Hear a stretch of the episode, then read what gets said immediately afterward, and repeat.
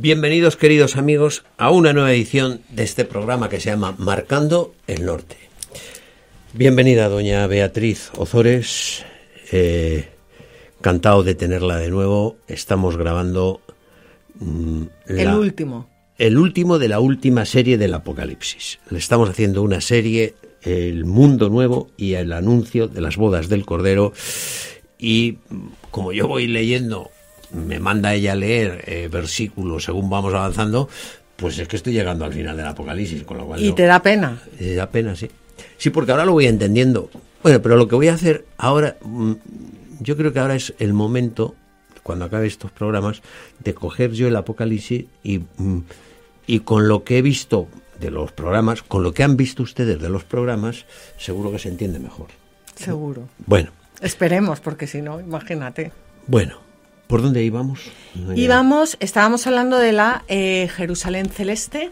Habíamos hablado del exterior de la, de la ciudad, como estaba cimentada los muros sobre em, eh, doce cimientos, que son los doce apóstoles, em, doce puertas, eh, tres al norte, tres al sur, tres al este, tres, al oeste, abierta a, a, todo el mundo. Esas puertas estaban hechas eh, tenían una misma perla, que es nuestro Señor Jesucristo, y ahora nos vamos al interior de la ciudad, que es apasionante. Una ciudad que estaba, que se veía a simple vista o, que baja del cielo. Pero había que subirse o no sé qué, no, a simple vista. Sí, el, el, ángel se la muestra a Juan, tiene que elevarse en la plegaria. a simple vista no. No, no, es que esto así a, simple vista no. No entra. Aquí hay que rezar un poquito y meterle. Ya, vale, vale, vale, vale. vale. Bueno, y estábamos ahí y... Y vamos a comenzar ahora con el capítulo 22 porque estamos ya al final, llegamos ya a los desposorios, que es em, pues a lo que está encaminada toda nuestra vida. y, y vamos a ver ahora cómo es el interior de la Jerusalén celeste. Vamos a ver. Quiere decir que voy a leer. Eso. Y me mostró un río de agua de vida reluciente como el cristal, que brotaba del trono de Dios y del Cordero.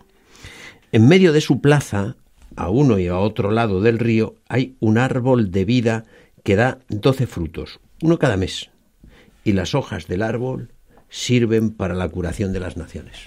Fíjate, Javier, el centro de la ciudad es el trono del Cordero. O sea, el centro de la ciudad, el centro de nuestras vidas y el, el centro de, es el misterio pascual de Jesucristo. Es el Cordero que se ofrece por todos los hombres. Es, todo el plan de, eh, de su sacrificio pascual. Y, está presentado en un jardín del que brota un río que está rodeado por el florecer del árbol de la vida. Hmm. ¿Qué nos está diciendo el texto? Que volvemos al Edén. Del Edén fuimos expulsados. Había dos árboles que no podíamos, de los que no podíamos tomar los frutos, del árbol de la vida y del árbol de la ciencia del bien y del mal.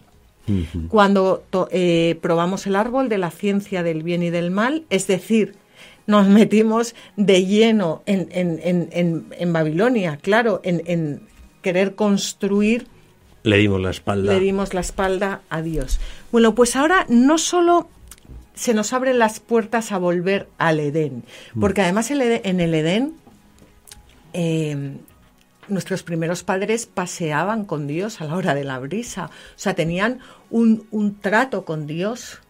Paseaban, hablaban, eh, eh, estaban en comunión con Él.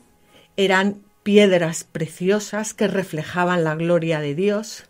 Bueno, pues ahora no solo volvemos al Edén, de, donde el hombre fue expulsado por el pecado, o se expulsó a sí mismo, vamos, sino que el proyecto em, de salvación, que lo vemos ya cumplido, no solo se ha cumplido, sino que se ha mejorado, porque eh, la ciudad de, de Dios, la Jerusalén celeste a la que todos estamos llamados, no solo es una vuelta al Edén, sino que es una vuelta al Edén mejoradísimo. Porque, a un Edén mejorado. Hombre. Pues es difícil, ¿eh? Mejorar el Edén, digo yo. Pues fíjate, porque es el Edén en nuestro Señor Jesucristo, que ha muerto y ha resucitado por todos nosotros. oh feliz culpa que Ah. mereció tan gran redentor, dice Santo Tomás. Era Santo Tomás, ¿no? Creo que sí. Em, qué, qué- qué impresionante. Pues es una vuelta al Edén, pero mejorado, Mejorado. en Cristo. O sea, ya no es solo un, un pasear con Dios a la hora de la brisa, es que, es que ahora paseamos en Cristo. Bien. ¿eh? Bueno, el río que, que brota del trono es ¿Eso de agua cristalina, ¿Eso qué es? de agua cristalina, agua pura y agua viva, que representa, ya sabemos que es al Espíritu Santo, al Espíritu Santo ofrecido a todas las naciones. Y esto es lo que nos recuerda el río de agua viva que brota del altar en la visión de Ezequiel, que invitamos a las personas que nos están escuchando que lo busquen porque es Ezequiel 47, versículos 1 al 12, pero ya les dejamos a ellos que... Ya. Eh, mostró un río de agua de vida reluciente como el cristal que brotaba del trono de Dios y del Cordero, efectivamente. Es lo que usted dice, ¿no? Es que es, es, es- es impresionante. Y además, debajo del, del, eh, del, eh, que, que brotaba del trono de Dios y del Cordero, tampoco tenemos que olvidar que debajo del altar se recogía la sangre de los sacrificios de, las, de los mártires. ¿Ah, sí? Sí. Eso, eso no sabía dónde está. Entonces, es, es la misma sangre de, de nuestro Señor Jesucristo y con ella la de todos los mártires, la que también se convierte en un río de agua viva, que está representado en la sangre y el agua que brota del costado de nuestro Señor Jesucristo. Muy bien. Eh, ¿Algún comentario más de esto que hemos leído? No, no, sigue. Porque lo que yo sí que entiendo es que las hojas del árbol curaban a todas las naciones. Eso es facilito, eso me lo, eso, eso me lo pongo facilito. Bueno, vamos. Curaban es que les devolvían la salud. Bueno, La ¿eh? salud en Dios, claro, la salvación. No, pero si ya a estas alturas del Apocalipsis soy capaz yo de seguir explicando los versículos que faltan, pero... Eh, por si acaso. No, por si acaso siga usted, siga usted. Leo el 3. Sí, Y no habrá maldición alguna, y el trono de Dios y del Cordero estará en ella, y sus siervos le darán culto, y verán su rostro, y su nombre está sobre sus frentes. Y ya no habrá más noche, y no tienen necesidad de luz de lámpara ni de luz de sol, porque el Señor Dios los iluminará y reinarán por los siglos de los siglos.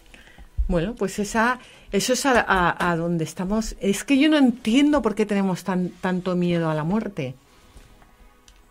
¿Es esto? A la muerte segunda sí, ¿eh? Sí. Eso a mí lo del azufre y todo eso no me gusta nada. No. Pero a la muerte primera yo no entiendo por qué tenemos... O sea, ¿tú te imaginas esta ciudad nueva llena de luz, donde nadie maldice, porque todo es bendición, todo es adoración del Cordero, todo es la contemplación constante de la belleza del esposo? O sea, ¿por qué, por qué nos aferramos aquí? A ver, ¿tú por qué te aferras o no te aferras? Yo, yo, yo- sí, no, yo, si dice usted que yo me aferro, como yo me ha puesto todo lo malo, me lo ha puesto a mí. Yo, yo, yo no me aferro, yo soy. yo- No, tú ve, o sea, pues, pues eso, pero ¿por qué? No, por qué- no, sí, sí, sí. Porque, hombre, pues porque tira, tira. mm, O sea, el- tiran las inclinaciones, o sea, Pero es que mira, mira dónde, a dónde estamos llamados. Y fíjate que eh, esto es algo eh, curioso, Javier, que dice que Jerusalén, como una ciudad enamorada, tendrá siempre delante de los ojos el rostro del esposo. Y esto es algo que para los cristianos yo creo que es... eh, el otro día estaba leyendo un libro, eh, voy a interrumpir aquí, ¿eh? no, está, no está tiempo, sí. Está, está leyendo un libro de eh, San Nicolás, San Nicolás de, de, de Cu- San Nicolás De de Cusa. Cusa. Sí, San Nicolás de Cusa, que se titula La visión de Dios.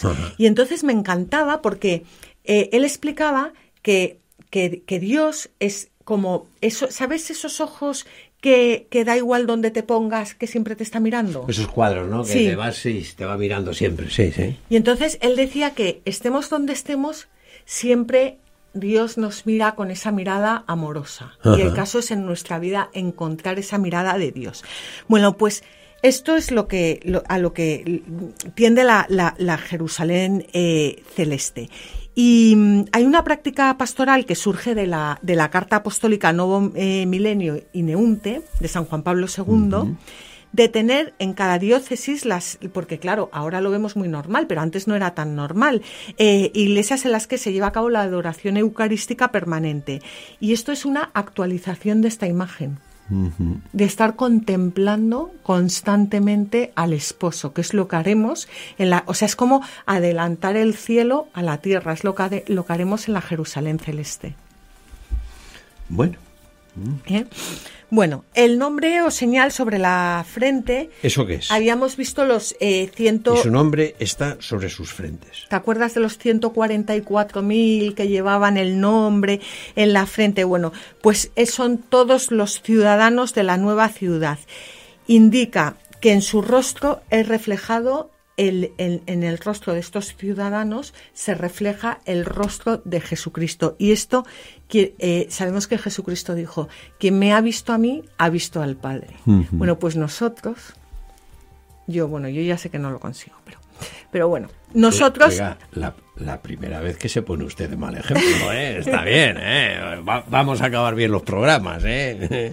Nosotros tendríamos Porque que... ahora tendría que haber dicho, ya sé que tú no lo consigues. Bueno, ya, pero esta vez ya... Ya, Me ha, le, ha dado pena. No, no me ha dado pena, es que, que, quiere que le diga. O sea, yo sé que no me pasa, ¿no?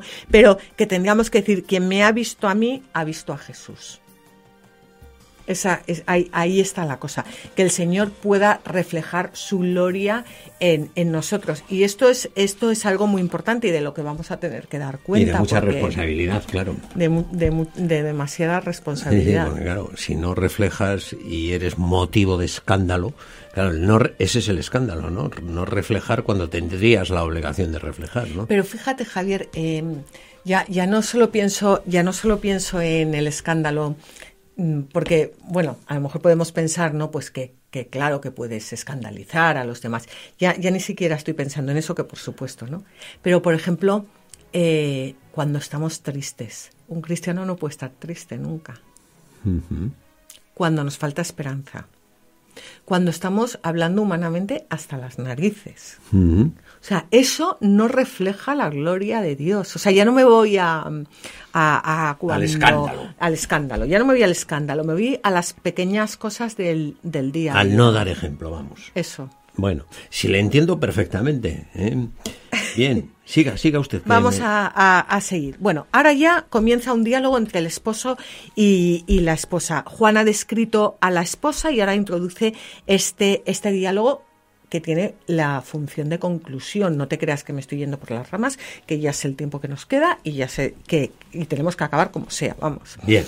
Eh, bueno, pues como en el prólogo, este epílogo se configura siempre en un diálogo litúrgico. En esta liturgia intervienen Juan el ángel y la asamblea cristiana. Nosotros estamos dentro de la asamblea cristiana. Y antes de que te pongas a leer, que te veo con prisas, simplemente decir que cada vez que leemos y escuchamos con fe las palabras proféticas de este libro, podemos participar en este diálogo. Esto es importantísimo. ¿Eh? En los libros sagrados, el Padre que está en los cielos sale amorosamente al encuentro de sus hijos para conversar con ellos. Cada vez que nos metemos aquí, entramos en un diálogo con el esposo. Vamos allá. Ahora sí que puedes. Sí, ahora ya puedes. Y me dijo, estas son palabras fieles y veraces. El Señor Dios, que inspiró a los profetas, ha enviado a su ángel para mostrar a sus siervos lo que tiene que suceder pronto. Mira, yo vengo pronto.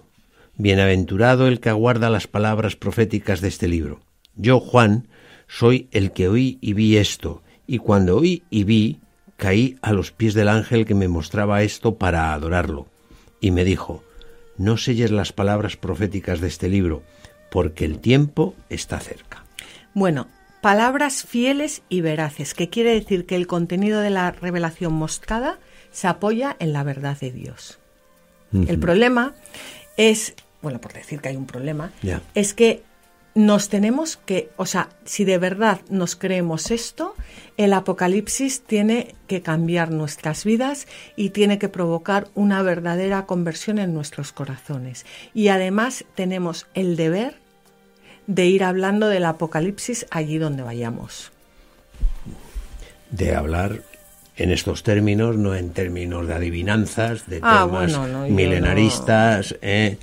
Bueno, es que eh, dijimos en un programa que existía esa tentación y existen eh, lo- los partidarios del curioseo. Esto no está hecho para adivinar el futuro, sino para mejorar la vida de cada uno. para, para tener un encuentro verdadero con Cristo, una verdadera conversión. Y la conversión se ve en el cambio de vida. Si no hay un cambio de vida, no hay una conversión. Punto. Bueno, dice, bienaventurado quien escucha, el que guarda estas palabras. ¿Quién, quién guardaba las palabras en su corazón? La Virgen. La Eso sí que me lo sé. Bueno, pues lo importante siempre cuando uno eh, se acerca a la palabra de Dios es ir de la mano de la Virgen, claro que ella, ella es la que, la que sabe. El que ha dejado de cuestionar estas palabras, el que ha aceptado su provocación y ha salido de Babilonia para convertirse en ciudadano de la Jerusalén nueva. Aquí está el secreto. ¿Eh? Porque mucha Biblia, mucha Biblia, mucha Biblia, pero si luego sigues eh, esclavizando a las personas o robando o lo que sea, pues, pues quiere decir que, que, que- que no te ha todavía Ha hecho cambiar la vida, claro. tocado el corazón, ¿no? Bien. Bueno, este libro está escrito em, para dar a conocer y debe ser ofrecido a todos. No Porque- selles las palabras de este libro. Eso. Eso es lo que quiere Eso. decir eso, ¿no? pero tenemos la eh, el deber de, de- de- de evangelizar con la palabra de Dios y esto es eh, palabra palabra de Dios bueno el futuro se ha iniciado ya y nos queda abrirnos al compromiso como hemos dicho de, vivir verdaderamente una vida cristiana Muy bien. y dice el esposo yo vengo pronto y traeré mi recompensa vamos a leerlo Mira, yo vengo pronto y traeré mi recompensa conmigo para dar a cada uno según sus obras.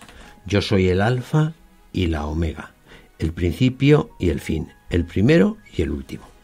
Bueno, pues dice, dice San Pablo, el que planta y el que riega son una misma cosa, si bien cada uno recibirá el salario según lo que haya trabajado. Seguimos en la misma tónica. Seguimos en la misma tónica. Vamos a continuar. Bienaventurados los que lavan sus vestidos para tener acceso al árbol de la vida y entrar por las puertas en la ciudad. Fuera los perros, los hechiceros, los lujuriosos, los asesinos, los, los idólatras y todo el que ama y practica la injusticia. O sea, que no es compatible eh, vivir en este mundo, adorar a la bestia, vivir en, el, en, en- en- en la corrupta Babilonia, en el imperio, eh, seguir las leyes que nos marcan de muerte. Mm, no, no sé, o sea, Javier, ayúdame porque yo ya no sé cómo decirlo. Bueno, pues como lo está diciendo, con toda claridad. O sea que No es compatible dar la espalda a Dios y mirar a Dios. Si le das la espalda no le ves. Eso. Ves al bicho. eso. Ya está, dicho. no sé. Entonces, al final, los, los, los cristianos, muchos, yo no digo todos, pero yo por lo menos me incluyo, llevamos muchas veces una doble vida. Y entonces, esto es liturgia y vida. La misa no dura ni 15 minutos, ni 20, ni una hora. Ni una hora. La misa dura las 24 horas del día. O sea, liturgia y vida. La liturgia tiene que ir en consonancia con la vida. Y si no, eh, mm, es que yo ya estamos acabando y, y- y por si no se me había entendido No, bien. perfe- perfectamente. Bueno, vamos a continuar, con, a continuar con el versículo 16. Yo soy la raíz y la descendencia de David, la estrella radiante de la mañana, el espíritu, y la esposa dice, ven. Y quien lo oiga, que diga, ven. Y quien tenga sed, que venga. Y quien quiera, que tome el agua de la vida gratuitamente. Yo declaro a todo el que oye las palabras proféticas de este libro, si alguien añade algo a estas cosas, Dios añadirá sobre él las plagas que están escritas en este libro. Pues fíjate que ahora de repente es como mis hijos dirían que, que- que San Juan que, que nos, hace, nos hace un zasca. Nos hace un zasca. Porque eh, está lo más bello de su exposición. Ahora lo que esperas es la descripción de las bodas del Cordero y de repente Zasca. dice eso. Dice, solo quien ha experimentado en su corazón el amor del esposo puede comprender qué es amar a Jesús. Si no lo has experimentado, ni te lo voy a explicar. Y si lo has experimentado, no tengo por qué explicártelo porque ya, ya lo has experimentado. Fíjate, hay un texto atribuido a San Bernardo que dice, ni siquiera la lengua puede decir, ni la escritura explicar, solo el experto puede creer en qué consiste amar a Jesús. El experto es el que ha tenido experiencia. Y el que ha tenido experiencia tampoco es capaz de explicarlo, por lo cual o, o, o, nos lanzamos aquí a... Mm, bueno, pues ahora ya lo único que le queda a la esposa, porque ya no hay otra cosa, es unirse al esposo. Y ese grito, ven, es el grito de amor de la esposa, es el grito de una sí. humanidad completamente agotada por las prevaricaciones del mal como estamos en, en, estos momentos. Es el grito jubiloso de la Iglesia sostenida por el Espíritu Santo. Marataná, ven Señor Jesús. Ese es el, el, el grito de, de, de, la Iglesia y es el grito de cada una de, de, nuestra, de nuestras almas. Venga, te dejo que, que termines, ¿eh? que nos quedan dos versículos nada más. ¿El 19 quizá? Y el 10, no, 3, y el, el 19, 20 y 21. Vamos allá. Y se acaba el Apocalipsis. Y se acaba. Y si alguien quita algo de las palabras de este libro, antes era Zasca el que añadiera, ¿eh? Sí. Y ahora es el que quite. ¿eh? Ahora es el que quite. Y si alguien quita algo de las palabras de este libro profético, Dios quitará su parte del árbol de la vida y de la ciudad santa descritos en este libro dice el que da testimonio de estas cosas. Sí, vengo pronto. Amén. Ven, Señor Jesús. La gracia del Señor Jesús esté con todos. Pues fíjate, el Apocalipsis es un libro inspirado, bueno, aunque hay algunos que no les guste, y por eso debe de permanecer eh, inalterado e intocable. Ni por más ni, ni por, por, menos. menos ni por interpretaciones raras tampoco. No, porque eso es por más. Dice, sí. de, dice más de lo que dice, ¿no? Eso. ¿Mm? Bueno, la esposa, que lo único, la esposa y nuestra alma, lo único que puede gritar es ven, ven, ven, Señor Jesús, ven pronto. Este grito cierra el Apocalipsis. Es que es precioso porque no solo cierra el Apocalipsis, sino que cierra eh, toda la palabra de Dios. Decíamos que eh, las bodas eh, están, o sea, es, es, como un hilo que recorre toda la historia de la salvación, que empiezan con las bodas de Adán y Eva y terminan con las bodas del Cordero. En las bodas de Adán y Eva también, también había un grito. Esta sí que es carne de mi carne y hueso de mis huesos. Eso es lo que, lo que tú dijiste cuando conociste a, a tu mujer, claro. Sí, sí, claro. Sí, eso. Bueno, pues ese, ese es el, el grito. Y y todo, todo este hilo conductor debe tejer tu vida hasta el desposorio de tu alma con Cristo. Muy bien. Bueno, y por supuesto, este grito da sentido a toda la historia humana, da sentido a todo el sufrimiento que aunque no nos gusta, a mí no me gusta sufrir, pero, pero ese sufrimiento nos purifica. Y luego ya, una vez que nos desposemos ya del todo con Cristo, pues se nos habrá olvidado a todos. Como decía Santa Teresa, esto es una mala noche en una mala posada. Muy bien. Vengo pronto. Significa vengo ahora. Y es verdad que todo esto se va a cumplir al, al, final de los tiempos. O sea, eso ya sí, al final de los tiempos, cuando venga Jesucristo, la parusía y todo lo que te dé la gana.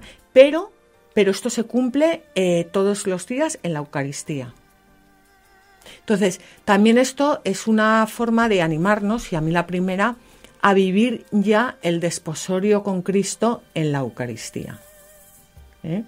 Y, y, y, por eso mmm, los santos te dicen que el cielo se puede ya vivir en la tierra, porque el cielo se puede vivir ya en la tierra. El cielo es eso.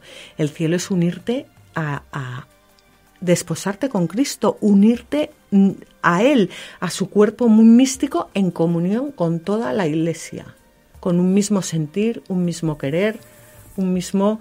Eh, pues eso es a lo que a lo que estamos llamados. Y ahora ya sí que te dejo que bueno, pues ahora ahora sí que hay que despedirse que termines. Tenemos que darle las gracias, doña Beatriz, por todas, por, es, por todas estas series, por todos estos programas que nos han hecho entender pues un libro tan difícil como es el Apocalipsis. Y la voy a despedir yo, Javier... La voy a despedir a modo apocalíptico. Sí, pero... Beatriz, ven pronto. Sí.